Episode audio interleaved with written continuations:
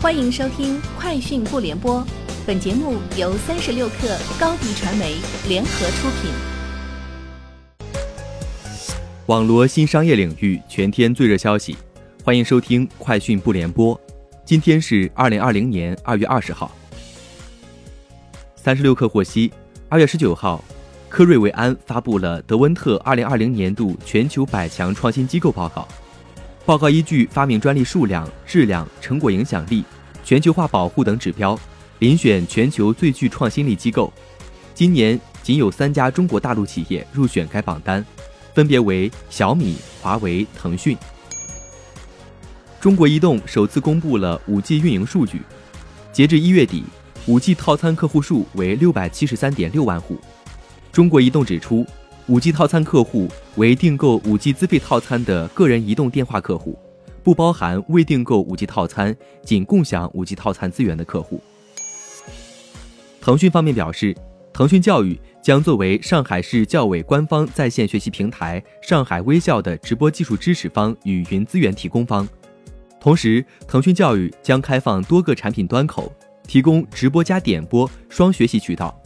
针对当前学校和师生在辅导答疑、家校互动、作业批改、班级管理等需求，腾讯教育还提供了一整套在线教育解决方案。自如方面表示，截至目前，自如租客返程人员已超过百分之八十。过去一周，自如对全量租客进行了回访，日均安置一千位租客，为其安排十四天独立居住，为近四千位有短续需求的租客提供了短续福利。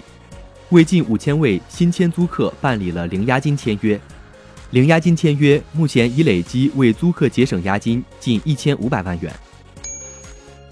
目前，武汉市已有超过一千家商超企业入驻高德地图。据高德方面介绍，即日起，武汉用户在高德地图上搜索“武汉超市”，可查看小区附近所有商超门店，点击进入详情页面，便可了解相关商超的营业状态和联系方式。并预约团购，后续还将进一步推出更多功能。谷歌计划让英国用户的账号脱离欧盟的隐私监管政策，改用美国司法标准。这一转变由英国脱欧引发。一方面，它让数千万英国用户的个人信息置于较少保护之下；另一方面，也让这些信息更容易被英国执法部门获得。